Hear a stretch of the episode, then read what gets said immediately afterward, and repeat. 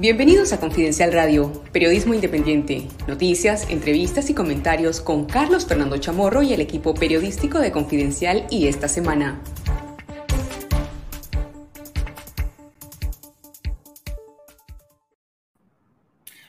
Buenos días, un saludo a toda nuestra audiencia. Estamos en Confidencial Radio hoy viernes 15 de julio con lo mejor del periodismo investigativo y narrativo de Confidencial y esta semana. Están con nosotros los periodistas Cindy Regidor, Elmer Rivas, Octavio Enríquez, Iván Olivares, para comentar y analizar las noticias de la semana, los hechos más relevantes y sobre todo también los acontecimientos que se proyectan eh, la próxima semana. Eh, el día de hoy, hace unas horas, se conoció un nuevo reporte de la aplicación de la ley Renacer, aprobada por el Congreso, el Senado y endosada también por el presidente Joe Biden eh, en Estados Unidos, a través de la cual se anuncia una ampliación de sanciones en contra de funcionarios de Nicaragua, El Salvador, Honduras y Guatemala. En el caso particular, de Nicaragua se habla de una sanción contra 23 eh, jueces y fiscales que han estado involucrados en la persecución política, en los juicios políticos contra los reos de conciencia. A estos 23 funcionarios se les suspenden visas para viajar a Estados Unidos y quedan sujetos a futuras sanciones de parte del Departamento del Tesoro de los Estados Unidos. Estamos hablando de 10 fiscales, Yubelka Pérez Alvarado, Perla Vaca, Carlos Espinosa, Luis Alberto Mena, Jorge Luis Arias, Marta Irene Morales, María Pérez Mojica, Marlene Castro Rodríguez, Andrea Salas y auxiliadora Sequeira Suazo. La lista también incluye a 13 jueces que son conocidos porque han sido los ejecutores de las condenas contra los presos políticos en simulacros de juicio que se han realizado en la mayoría de los casos en las cárceles del Chipote. Ellos son Eric Laguna, Nadia Tardencía, Rosa Vaca Cardosa, Irma Laguna, Luden Quiroz García, Melvin Vargas, Ángel Giancarlo Fernández, Nancy Aguirre Gudiel, William Howard López, Verónica Fiallos Moncada, Félix Salmerón Moreno, Rolando Salvador Sanarrucia y Ulisaya Oscar Tapia Silva. Más adelante en el programa hablaremos sobre el tipo de eh, incidentes en que estos jueces y estos fiscales se han visto involucrados, de manera que ahora están siendo eh, señalados en este proceso de aplicación de la ley Renacer, que persigue la, y sanciona las violaciones al proceso democrático en Nicaragua, así como también los actos de corrupción. Los invitamos a leer lo que publica hoy Confidencial sobre el proceso que se ha iniciado en contra de Monseñor, eh, Monseñor Leonardo Urbina, eh, cura de Huaco, quien está siendo acusado por la fiscalía por un supuesto delito de violación a una menor.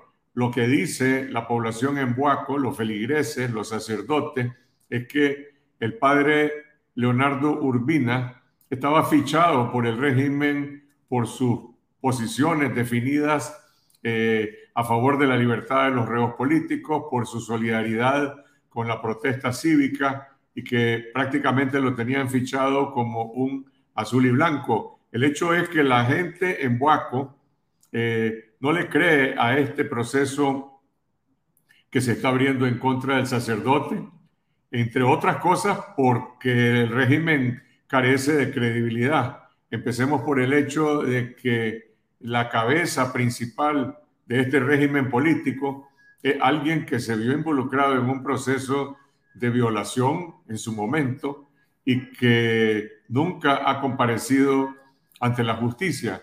Y por el otro lado, porque eh, los, eh, hay, existen antecedentes sobre la persecución política que se ha desatado en contra de los sacerdotes y obispos de la Iglesia Católica. El caso más reciente es el de el sacerdote de, que, se encuentra, que se encuentra detenido eh, y, ya condenado, el sacerdote Manuel Salvador García, que está condenado ya a varios años de cárcel, supuestamente por haber amenazado a unas personas y por haber agredido a Marta Candelaria Rivas Hernández, eh, una señora que se retractó de los señalamientos que había hecho en contra del sacerdote y que ahora ella misma ha sido procesada y condenada a cinco años de cárcel. Y si le agregamos a esto el hecho de que en Huaco la gente está señalando de quien, que quienes comparecen como supuestos testigos de el delito que se le imputa al padre, al padre eh, Urbina son eh, activistas sandinistas lo que la gente dice es, esto es un caso montado precisamente para continuar la represión en contra de los sacerdotes de la Iglesia Católica. En un país normal, en un país con Estado de Derecho, eh, cualquier denuncia debería de ser expuesta, debería ser investigada. En Nicaragua, este caso que se abre en contra de este sacerdote está, por lo tanto, cubierto por este tamiz de, de duda y de señalamiento, simplemente porque en Nicaragua colapsó la justicia, colapsó el Estado de Derecho, no de ahora, ni siquiera de hace cuatro años, sino por lo menos desde hace más de 15 años, cuando el régimen Ortega Murillo empezó a descabezar la función autónoma de la justicia, de los jueces, de las cortes, eh, el papel de la fiscalía, ya no se diga de la misma policía. Hay conmoción en Buaco, hay conmoción en la diócesis de Granada, que se ha pronunciado en solidaridad con los dos sacerdotes que están siendo eh, perseguidos. Eh, las noticias que esta mañana, eh, desde muy temprano, se conocen de Cuba, donde esta semana se conmemoró un año del estallido social que se produjo en protesta por la escasez, la carestía en el costo de la vida y también por la represión política, eh, y, donde, y donde igual que en Nicaragua eh, hay más de, hay centenares de presos políticos y también condenados simplemente por expresarse, por disentir del régimen de Díaz Canel. Eh, esta madrugada estallaron protestas en Pinar del Río y en La Habana donde se han producido apagones de más de ocho horas. Bueno, la gente salió a las calles a protestar. El resultado es eh, una ola de represión por una parte y por la otra la, la suspensión de los servicios de comunicación y los servicios de Internet. Estos son algunos de los temas sobre los que vamos a comentar eh, el día de hoy. Eh, esta, esta semana también se canceló la personalidad jurídica de otras 100 organizaciones no gubernamentales, con la cual el régimen ya supera las mil ONG que han sido canceladas. Estamos hablando de asociaciones, fundaciones, organizaciones de promoción de derechos sociales, de salud, de educación, de cultura, eh, que están siendo eliminadas por el régimen con grandes consecuencias para la población, porque la mayoría de los servicios que brindan estas organizaciones, sus destinatarios son las personas que están en condiciones de mayor vulnerabilidad. Y esos no tienen color político, son, son los más pobres, son los más desprotegidos, son las personas que no tienen acceso a los servicios sociales básicos.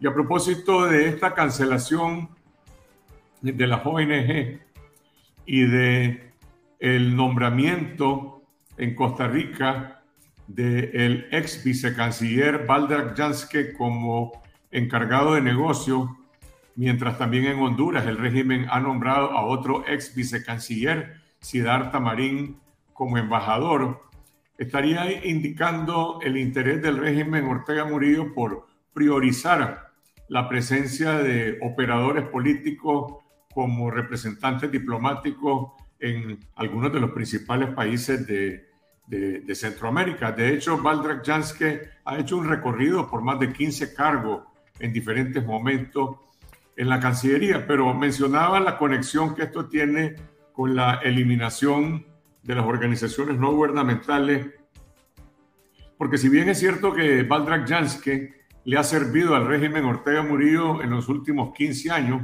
como operador político, cuando uno revisa su trayectoria, los 16 o 17 años anteriores, o yéndonos incluso más para atrás, cuando en los años 80 fue parte de la seguridad del Estado y el Ministerio del Interior. Bueno, en los años 90, Valdrak Janske fue uno de los principales promotores del desarrollo de la sociedad civil, cuando el Frente Sandinista estaba en la oposición a los llamados regímenes neoliberales. Eh, Janske, por cierto, eh, dirigió un consorcio de organizaciones no gubernamentales llamado Nicaragua Development Center, financiado por fondos de la AID, a los que tuvo acceso de entre 30 y 40 millones de dólares. Eh, dejó ese consorcio de organizaciones no gubernamentales en, en situaciones bastante opacas, bastante oscuras. Me refiero a temas relacionados con rendición de cuentas y posteriormente trabajó en el Programa de Naciones Unidas para el Desarrollo, en el PNUD, hasta que fue reclutado por el régimen en 2007 a incorporarse a la Cancillería del régimen de Daniel Ortega. Bueno, a principios del gobierno de Ortega, Janske se destacó como uno de los principales perseguidores de las organizaciones no gubernamentales y de eh, eh, la primera ola de persecución contra asociaciones, fundaciones, ONG que se produjo entre 2007 y 2008. El que promovió eh, en, a finales de los 90 y al inicio del año 2000 organizaciones no gubernamentales con fondos de la AID en el momento en que se convirtió en funcionario del régimen de Ortega, se, se se trastocó en uno de los principales perseguidores políticos de la sociedad civil. Estas son las consecuencias de esta cancelación de, mil, de más de mil organizaciones, asociaciones eh, sin fines de lucro a las que han sido despojadas de su personería jurídica. Esos son algunos de los temas sobre los que vamos a conversar hoy. La próxima semana el régimen conmemora un aniversario más de el 19 de julio, una fecha nacional en la que se produjo el derrocamiento de la dictadura de Anastasio Somoza en 1979, convertida ahora esencialmente en una fiesta o en una celebración partidaria de la represión de la dictadura de Daniel Ortega, que va a intentar demostrar eh, cuál es el nivel de respaldo que tiene dentro de ese 15, 20% o quizás mucho menos del el electorado que aún le sigue apoyando, eh, soportando esta dictadura que ahora eh, tiene rasgos totalitarios.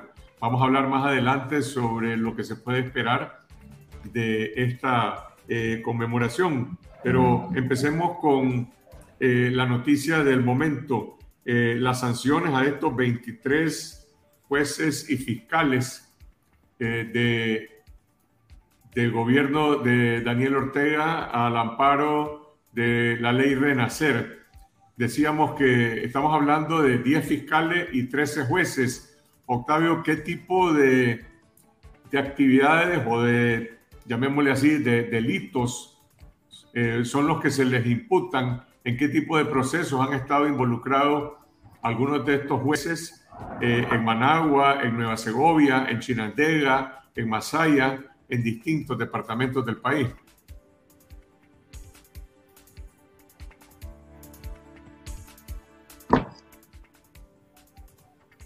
Los que están ahí, eh, Estados Unidos, hoy amanecimos con esa noticia, pues, que es de impacto internacional, porque incluye a varios países y entre ellos está el caso de Nicaragua.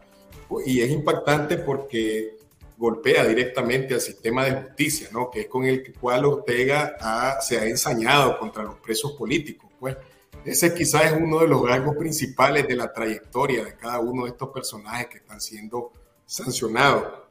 Pero lo formal, ¿verdad? Como dice la resolución, ¿verdad? Que, que hoy conocimos, es que se les está sancionando porque ellos han socavado los procesos democráticos algunos casos usan la palabra corrupción significativa, que yo solo la había escuchado en el caso de Nicaragua con Roberto Rivas, pues, y también hablan de la obstrucción de investigaciones, que eh, en este caso, yo, el caso de todo lo que está ahí, el caso más emblemático es el del juez Laguna, que vos mencionabas, porque este, fue, este juez tiene antecedentes muy, ¿cómo se llama?, particulares, y este fue el juez del caso del Carrizo. No sé si se acuerdan ustedes, pues la masacre que hace años conmovió al país y este salió con una sentencia blandengue contra los principales involucrados. Pues.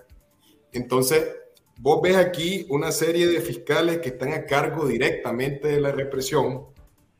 Eh, te menciono algunos de los nombres, pues, o sea, está Perla Yubelca Pérez Alvarado, está Perla Vaca, está Carlos Espinosa, tal Luis Alberto Mena, sí, o sea, que han estado directamente, Marlene Castro, directamente involucrada en los procesos eh, relacionados con los presos políticos.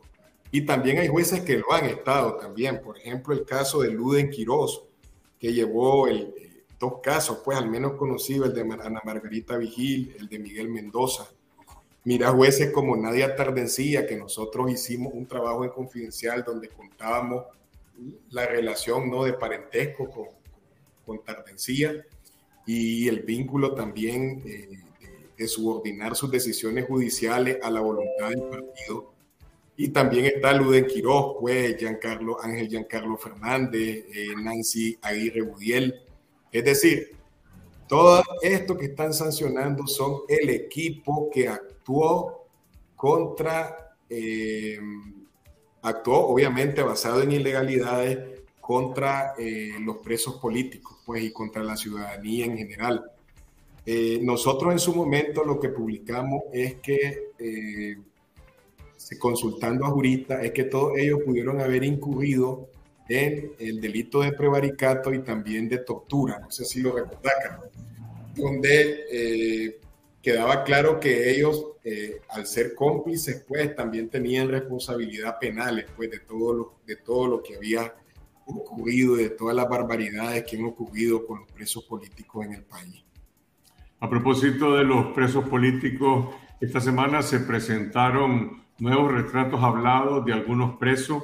Hubo también un debate en las Naciones Unidas en los que se señaló que Nicaragua prácticamente no ha brindado ningún informe o más bien intentó eh, justificar el hecho de que en Nicaragua eh, no se han practicado acciones de tortura, eh, cosa que no satisfizo a las Naciones Unidas. Y, y bueno, esa es, esa es la situación.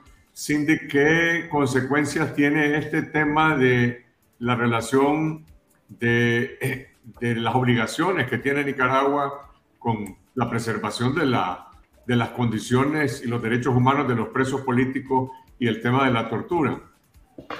Lo primero que vería ahí sería el tema del grupo de expertos independientes de Naciones Unidas que ya está trabajando y que debería tomar nota sobre lo que menciona, que fue lo que dijo el representante en el tema de la tortura, cuál fue eh, la posición o la postura de Nicaragua, que continúa simplemente acusando eh, a quienes le señalan de cometer estas violaciones de derechos humanos y no da ningún tipo de cuentas acerca eh, de lo que está ocurriendo en Nicaragua, en particular con los presos y presas políticas que están en los diferentes sistemas penitenciarios del país.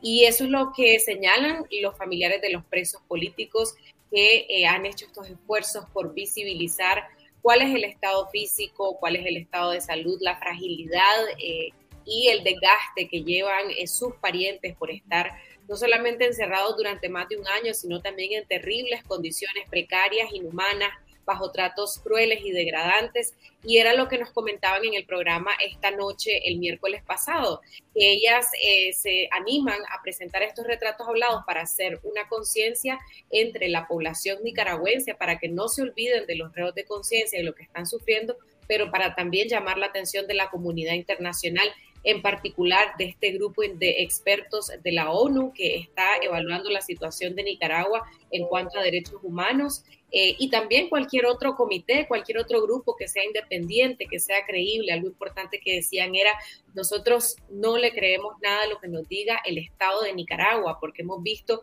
que nos han mentido, hemos visto que hay personas que han eh, sufrido daños irreparables a su salud dentro de las cárceles, personas que han muerto, como el caso de Hugo Torres, eh, y por lo tanto necesitamos que muestren a los presos políticos o bien que permitan el ingreso de un grupo eh, creíble, profesional, que llegue y que pueda constatar las condiciones en las que se encuentran y cómo están ellos en cuanto a su salud.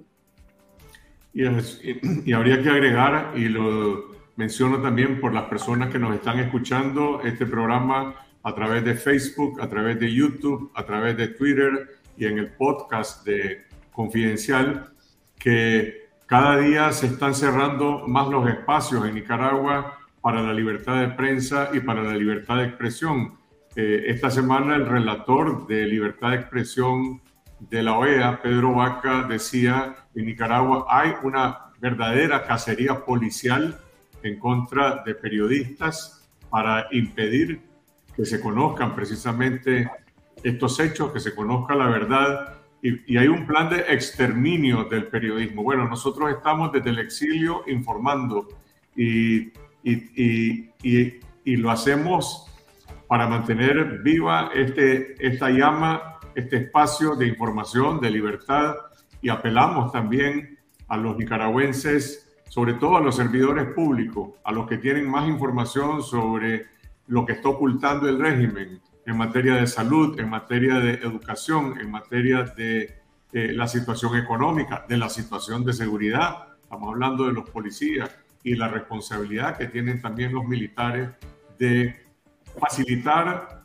que en Nicaragua no se imponga este bloque, este bloqueo a la información, esta política de censura y también de promoción de la autocensura con la persecución política. Hay dos conductores del diario La Prensa que están injustamente detenidos, simplemente porque al parecer uno de ellos condujo el vehículo que trasladó a un equipo periodístico que estaba cubriendo una noticia, estaba cubriendo la expulsión de las 18 misioneras de la caridad, las monjas de la Orden de Madre Teresa de Calcuta, que fueron expulsadas y se encuentran ahora en Costa Rica.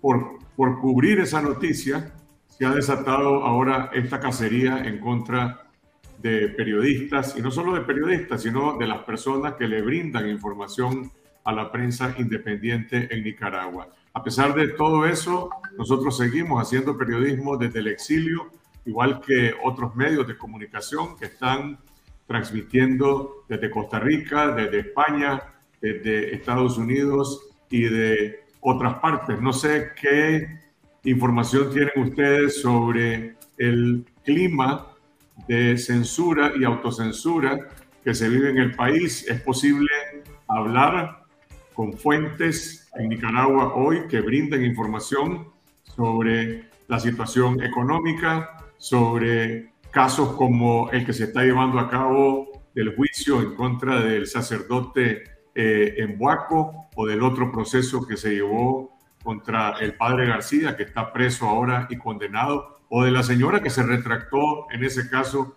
y que también eh, fue condenada. ¿Qué dicen, ¿Qué dicen las fuentes de información en Nicaragua?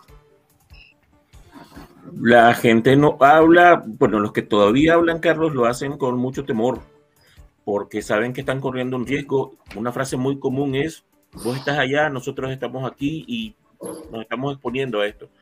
De todos modos, siempre es posible que aquellas fuentes que hemos cultivado durante tantos años, que nos conocen, que confían en nosotros, pero que entienden también que es necesario que la información trascienda, pues finalmente se tienen, entonces toman el valor para hablar con nosotros y explicarnos un poco de lo que está sucediendo en el país, para que podamos seguir describiendo la realidad que hay en Nicaragua. En otros casos, por ejemplo, a veces hablo con personas que, pues, ciudadanos que no destacan, que tal vez nunca su nombre había aparecido en un medio de comunicación, pero saben que eh, una declaración que ellos den les puede causar problemas con los CPC de su barrio, de modo que también eh, piden que los mencione solamente con un seudónimo o con el otro nombre y el otro apellido que normalmente no usan para, para ser identificados. Pero todavía se puede, todavía podemos seguir contando la realidad de Nicaragua desde el extranjero porque sigue habiendo personas valientes y además de esos patriotas que saben que la información debe conocerse. Bueno, en, Paco, por ejemplo, se produjo una... Perdón, Cindy, adelante.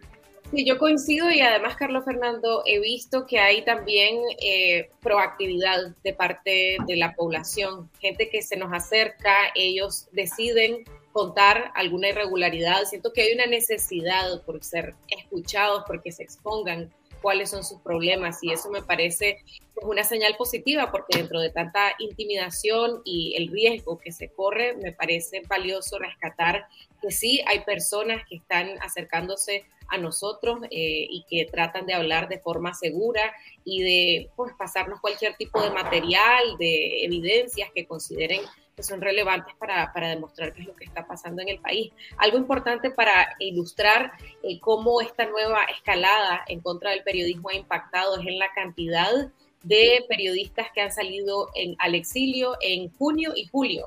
En el informe de Voces del Sur mencionaron a 17 periodistas que salieron en el exilio solo en, en esa etapa, que se suman a los 120 que ya habían salido en años anteriores. Y otra cosa que mencionaba el informe es que ya no solo es un tema de censurar la cobertura de temas políticos, que por cierto hicieron un monitoreo de medios y se dieron cuenta de que los pocos medios independientes que quedan han desplazado o han quitado cualquier tipo de material o lo han reducido al mínimo, cualquier tipo de material que sea de carácter político. Pero además hay también una censura, una imposibilidad de cubrir hechos de sucesos, por ejemplo, eh, algún accidente de tránsito, tampoco se le permite a los reporteros cubrirlo hoy día el hecho es que el régimen quiere controlar todo, pues, o sea, vos ves una, una, una necesidad de querer controlar todo, pues, desde las coberturas en la calle hasta las informaciones que tienen que ver con política.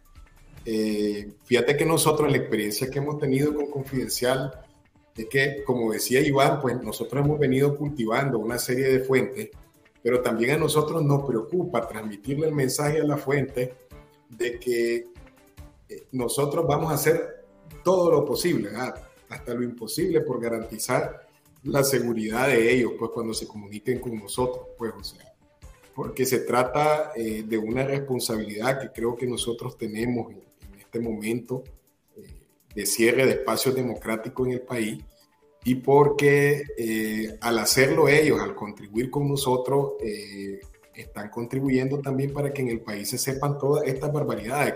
Vos mencionabas varias cosas, Carlos, pero y ya mencionábamos el tema de los abusos de derechos humanos, pero también hay corrupción pública, o sea, hay ocultamiento de datos en los informes oficiales, hay un montón de cosas y todo eso lo hemos podido saber porque hay alguien, ¿verdad?, que, que nos dice, que nos dice y confía en nuestro profesionalismo. Eh, y yo creo que eso es lo que le queremos transmitir pues, a la gente, porque se pueden acercar, porque van a tener de parte de nosotros un trato profesional.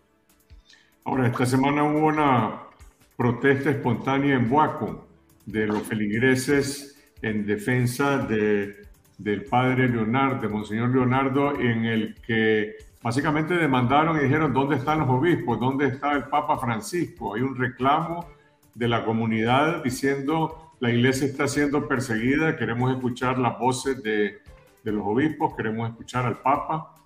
Y bueno, eh, Ahí, se expresó la gente de manera completamente espontánea. ¿Cuál es el clima que hay o que se conoce en este momento, Elmer, en Buaco en relación a este proceso en contra de Monseñor Urbina?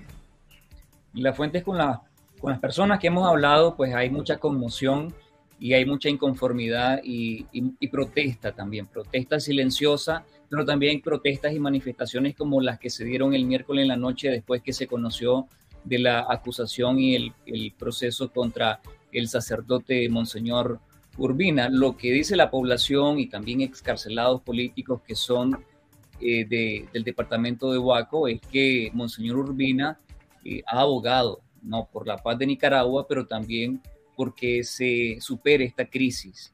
Y en algún momento ha puesto en oración o se ha referido a la crisis también eh, durante sus homilías.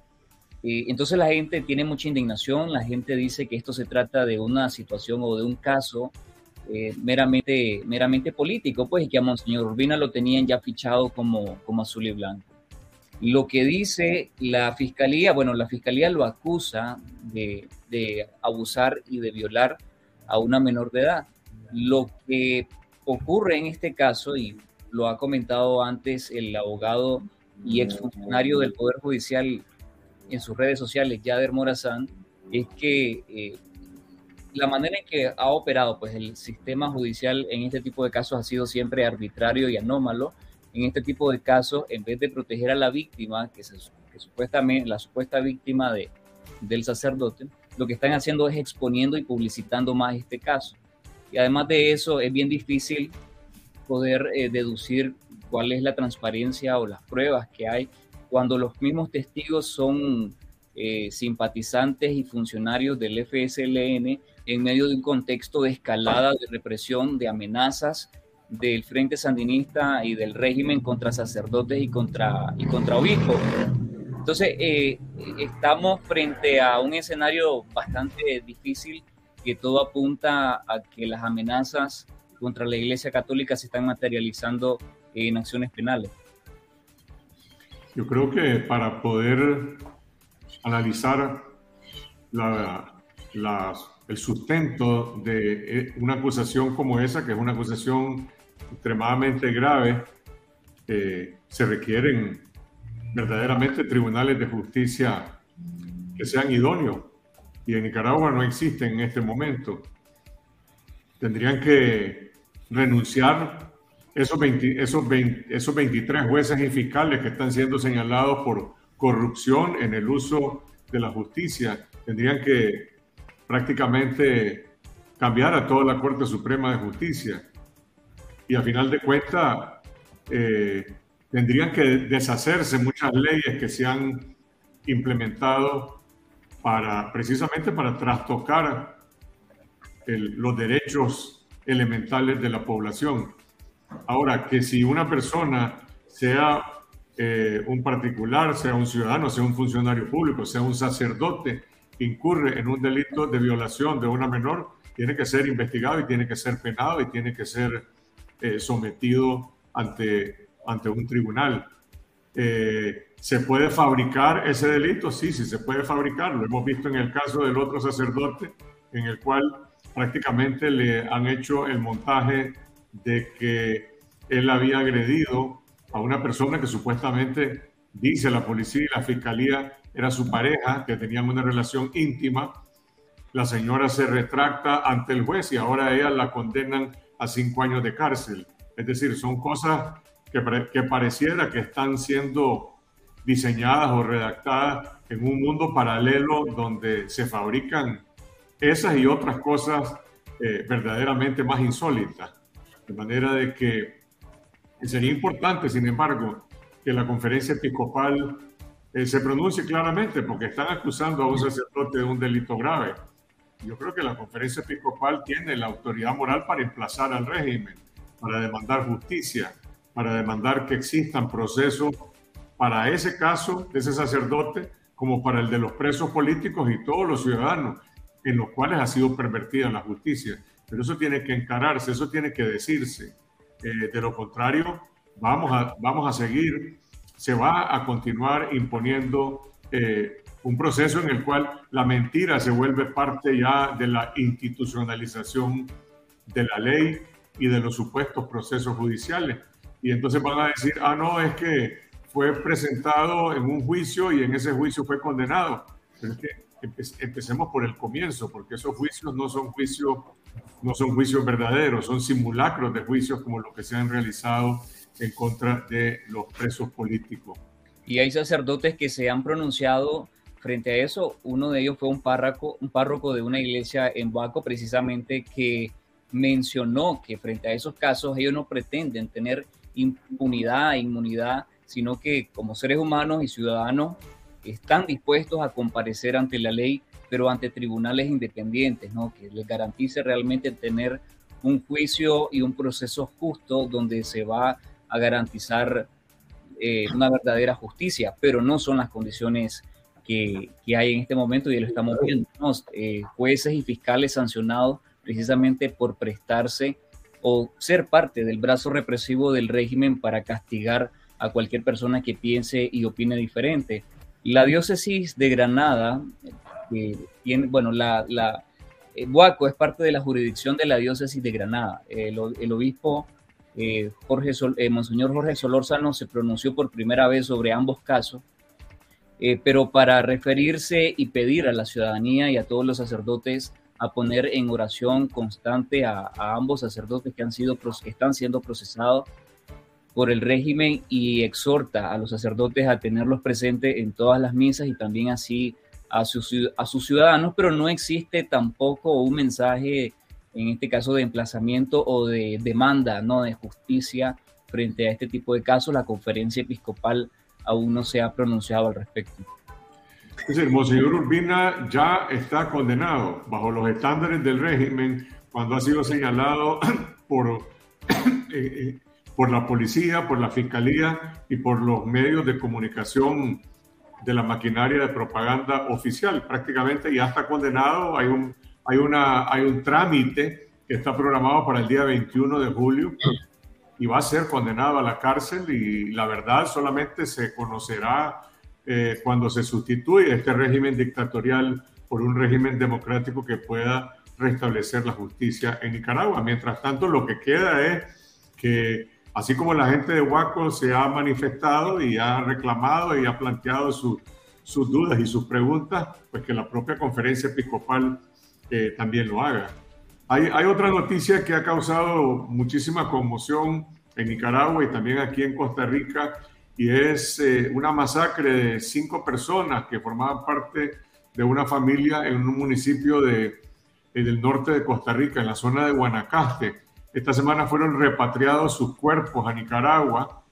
Eh, ellos eran trabajadores que recientemente habían venido a Costa Rica, no tenían enemigos y al menos algunos indicios de las primeras investigaciones que está haciendo en Costa Rica la OIJ indica de que llegaron unos elementos armados prácticamente a, a matarlos, a aniquilarlos, y que pudo haber ocurrido, no se, no se conoce cuál es el móvil.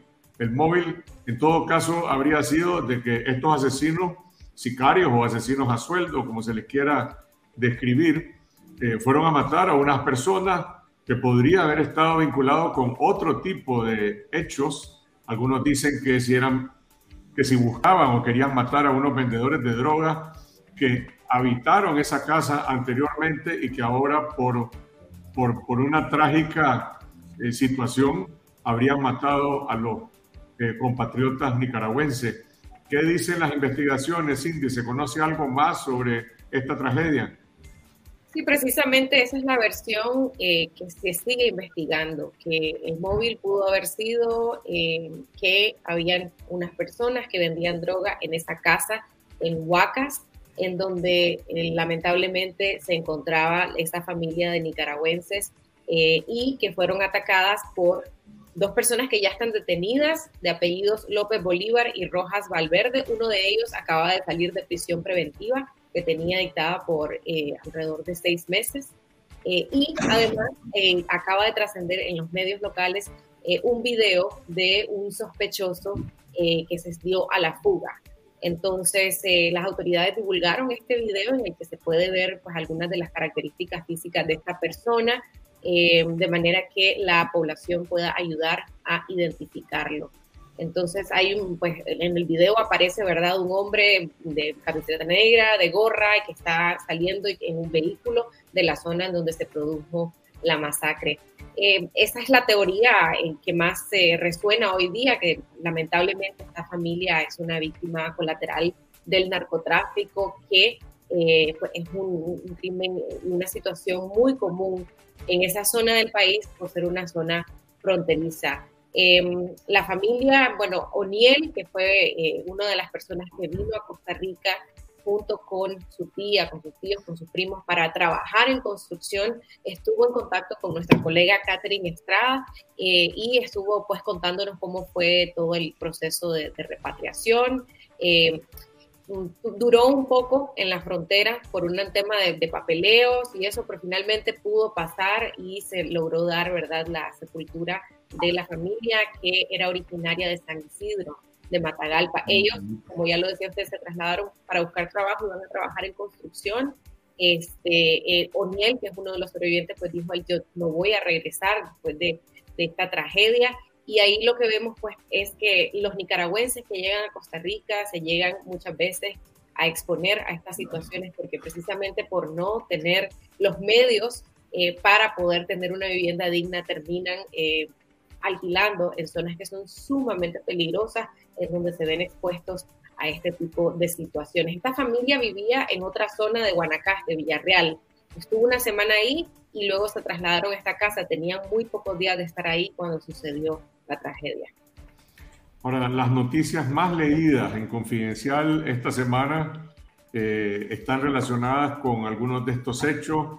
Eh, el caso de en contra del sacerdote en Huaco, eh, la situación relacionada también con eh, los presos políticos, casos de corrupción en Riva, pero hay una noticia que destaca de manera exponencial en el interés de la audiencia por encima de todas las otras y tiene que ver con lo que está ocurriendo con el costo de los pasajes aéreos para volar desde Nicaragua eh, a cualquier otro país. Y que a la par de la migración que se está dando hacia Estados Unidos, hacia Costa Rica, personas que quieren viajar están eh, viajando a Costa Rica, pero también a El Salvador y a Honduras para volar hacia Estados Unidos, a Europa, a América Latina, eh, a cualquier otro país, porque los costos de los pasajes en Nicaragua están por las nubes y eso está relacionado con el tema de prácticamente la falta de competitividad que tiene el país en cuanto a la poca presencia de líneas aéreas, todo esto como consecuencia de la política que el régimen ha estado implementando.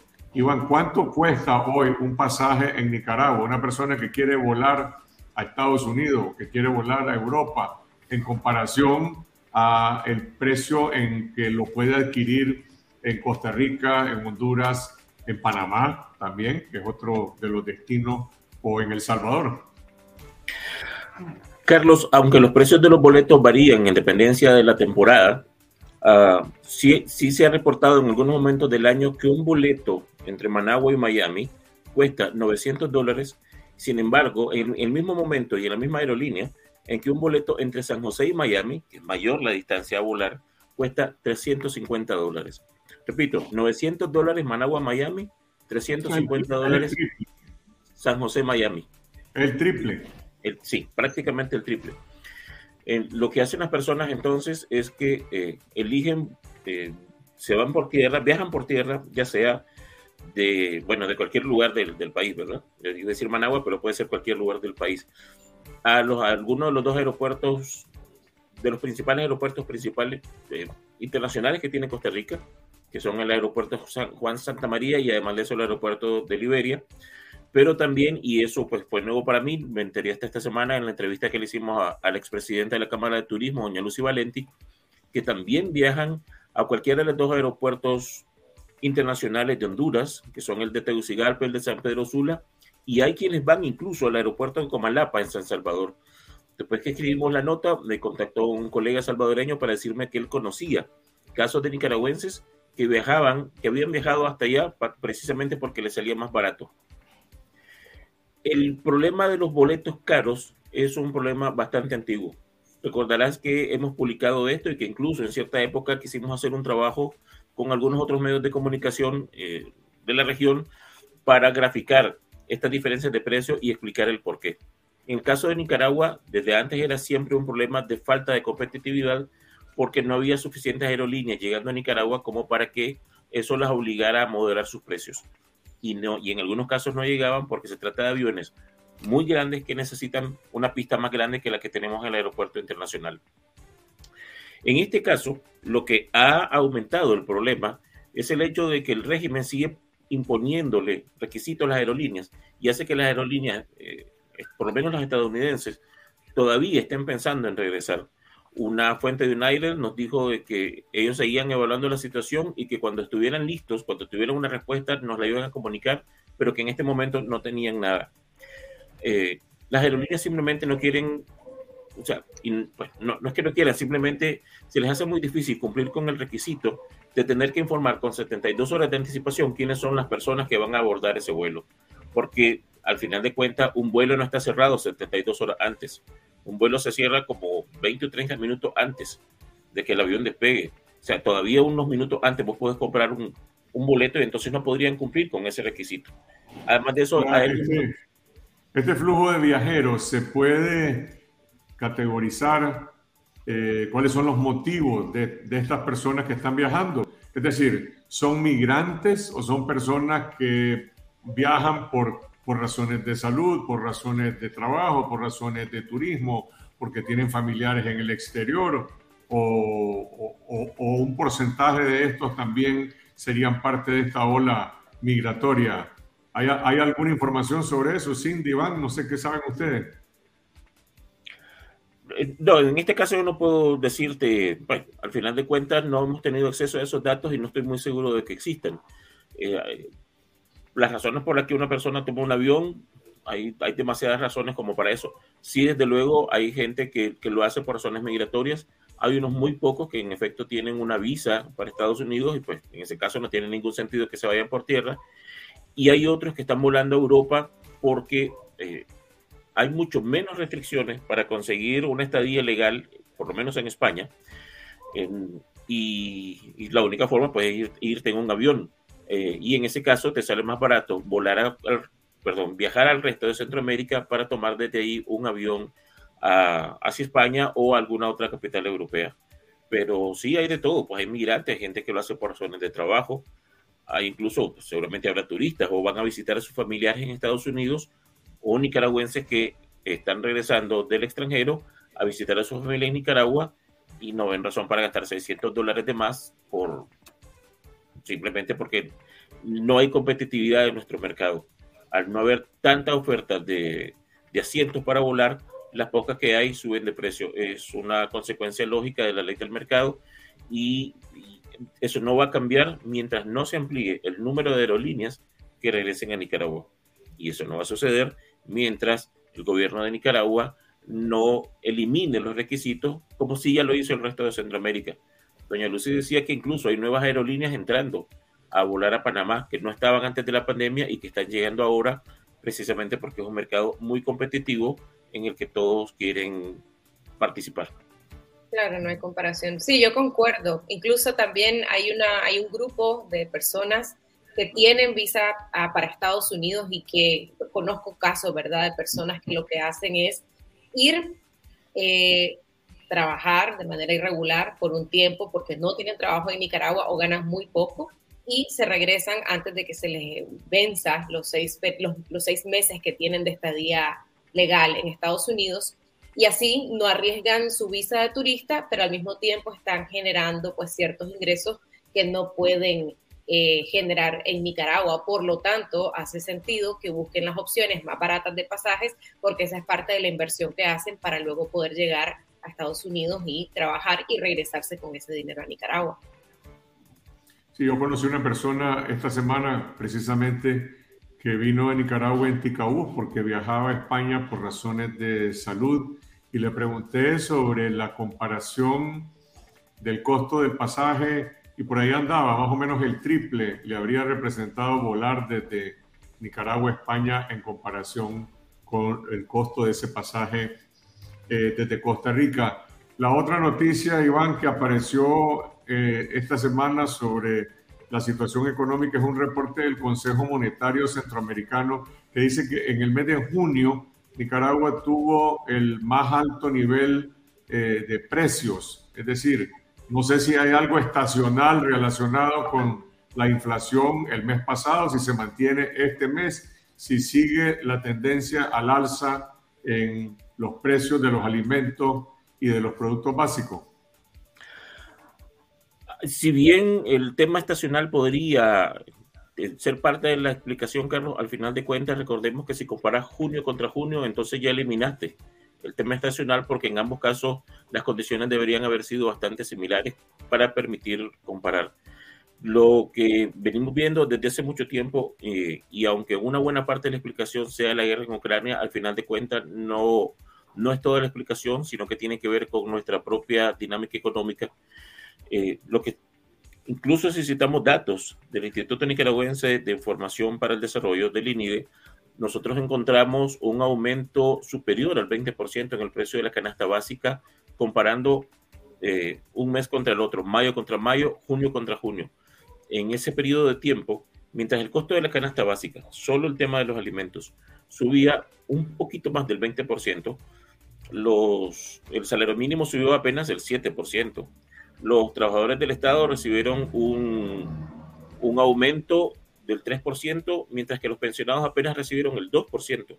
En ese periodo lo que vemos es que se deteriora la capacidad de las personas para conseguir incluso lo más básico, que son los alimentos, simplemente, simplemente para seguir con vida ya no digamos para cambiar un par de zapatos o para pensar que vas a ir con tus hijos al cine o, o, cualquier otra cosa a la que tiene derecho eh, cualquier ser humano.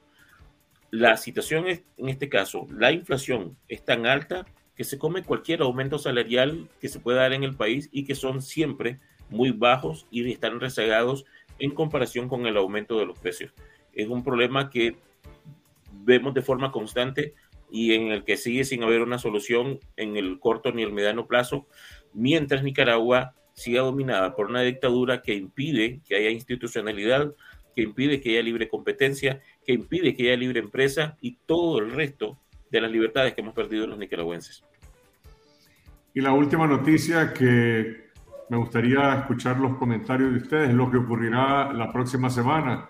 El martes se conmemora el 19 de julio y cuál es el estado, cuál es el clima, el estado de ánimo entre los empleados públicos, entre los activistas del el Frente Sandinista. Hay una convocatoria para algún evento o para varios eventos. Eh, me da la impresión que en este año 2022, después de el fracaso de las elecciones de noviembre de 2021 y como consecuencia de este desgaste que el propio Frente Sandinista, el propio gobierno ha tenido después de cuatro años de represión, el nivel de apoyo político que hoy tiene Daniel Ortega, Rosario Murillo, la familia en el poder, eh, es posiblemente el nivel más bajo que ha tenido en toda su historia. No, no sé si no hay ninguna encuesta reciente para poderlo registrar, para poderlo evaluar,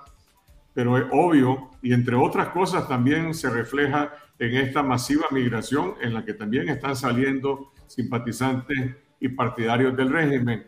Pero vamos, en términos concretos, ¿qué va a pasar el 19 de julio? Vamos a otro a otra puesta en escena, a otro evento como los que se han hecho en actos anteriores, eh, con un discurso de Ortega reiterativo sobre eh, el, supuesto, la supuesta normalización del país eh, que existe en, el, en, en, Nicaragua.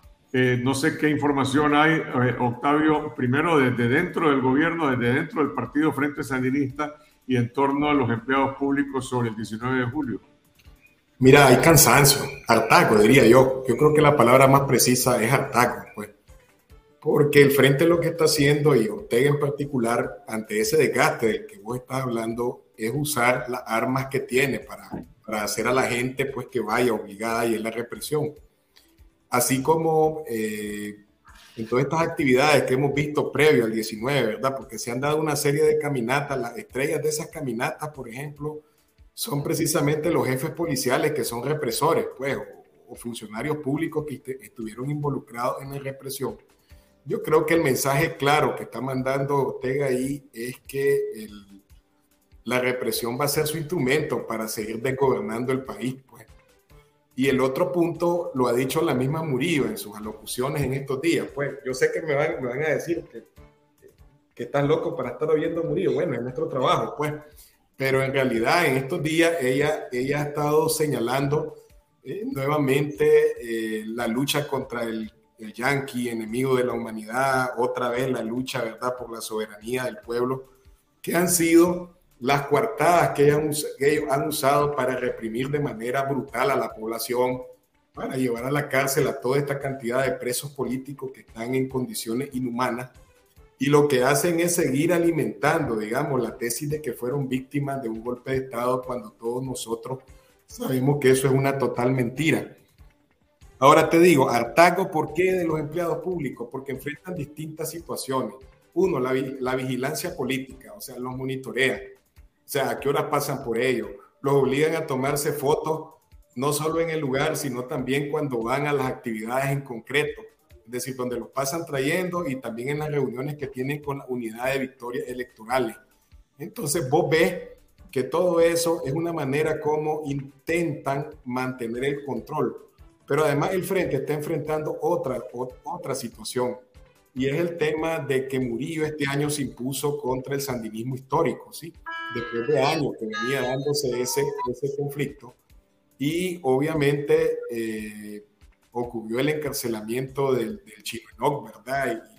Y, y, y, también mandaron a desactivar a todo ese grupo, pues, y eso también implica un reacomodo, digamos, ahí a lo interno.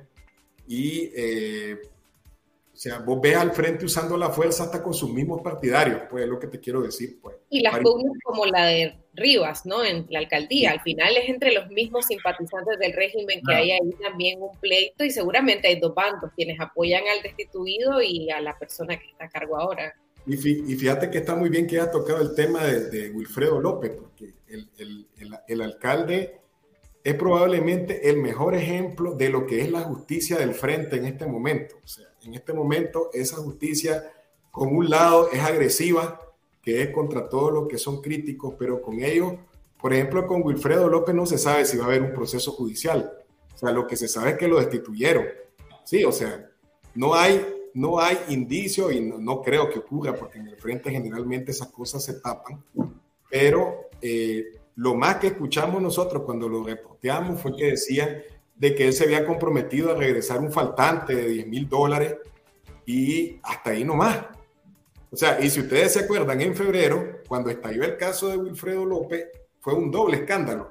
Uno que precisamente también eh, tenía que ver con la Corte Suprema de Justicia, con la magistrada Ileana Pérez, y la magistrada Ileana Pérez no solo regresó a sus funciones después de un interrogatorio, ¿verdad? En el Chipote, porque habían hallado un dinero en una propiedad de un hermano eh, que antes había sido de un narco y estaba registrado a nombre de este juez. Y eh, finalmente ella fue reelecta por los magistrados sandinistas como presidenta de la sala civil. O sea, ¿qué es la justicia del frente? Ahí lo tenés descrito por su propio hecho. Yo creo que no necesito ni, ni, ni agregarle ni ponerle. Yo creo que la, gran pregunta, a lo mejor con respuesta obvia, es el frente finalmente va a regresar a un acto masivo como el que tenía años atrás. Hoy día la mayoría de países ya están de regreso a la normalidad, hemos visto una serie de eventos masivos en diferentes ciudades del mundo, entonces podría ser la oportunidad para demostrar su músculo, ¿no? Y volver a esa plaza completamente abarrotada de simpatizantes sandinistas. Pero el año pasado lo que vimos fue una enorme Em, montaje con una estrella, con un pentágono al centro. No sé si este año va a ser parecido. Yo apostaría que sí. Y eso se replica, bueno, desde 2020. Es importante mencionar que el, régimen ha, ha, sido negligente y ha ignorado el, el, asunto y el tema de la pandemia. Nunca eh, decretó confinamiento, ni siquiera canceló eventos de convocatoria masiva relacionados a, a eventos turísticos y de todo tipo, pero sí canceló el evento masivo del 19 de julio del 2020. También lo replicó en 2021 y he visto campaña en redes sociales de que cada casa va a ser una plaza el 19 de julio.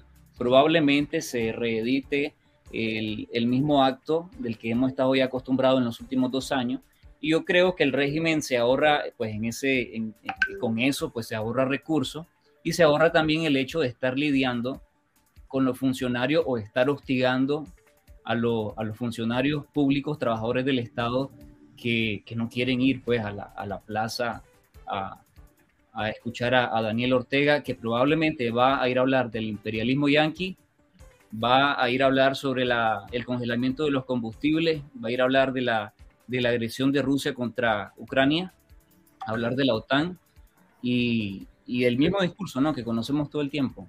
Es al revés la, agresión de Ucrania contra Rusia. Eso, claro, en, el, en la lógica de Ortega, ¿no?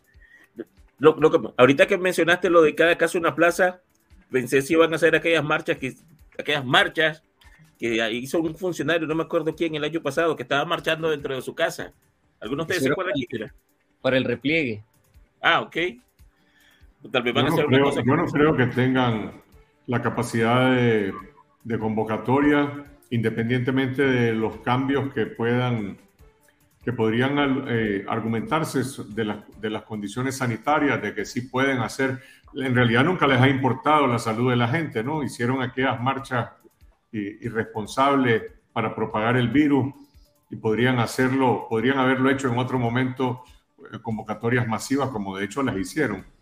Yo creo que es un problema político, si pueden o no verdaderamente movilizar eh, a la población a sus propias bases.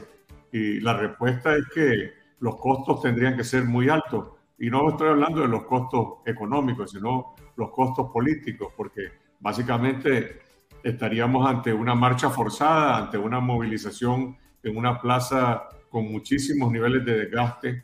Porque repito, no es un, no es, esto no es una fabricación, me parece que hay, hay es posible constatar que eh, estamos en el nivel de, menor apoyo político, de menor respaldo que tiene el régimen de Daniel Ortega y Rosario Murillo de parte de sus partidarios. Vamos a esperar a ver qué pasa el 19 de julio, pero si por la víspera se saca el día, pues no hay ninguna señal de ese tipo de capacidad de movilización política. Gracias, Iván, Octavio, Elmer, Cindy. Estamos llegando a las 10 y 3 minutos de la mañana para terminar esta edición de Confidencial Radio. Eh, volveremos este domingo en esta semana. Los esperamos en YouTube y en Facebook. Y manténganse en contacto con nosotros siempre en el sitio web de Confidencial Digital con noticias las 24 horas del día. Hasta entonces y muchas gracias por su atención.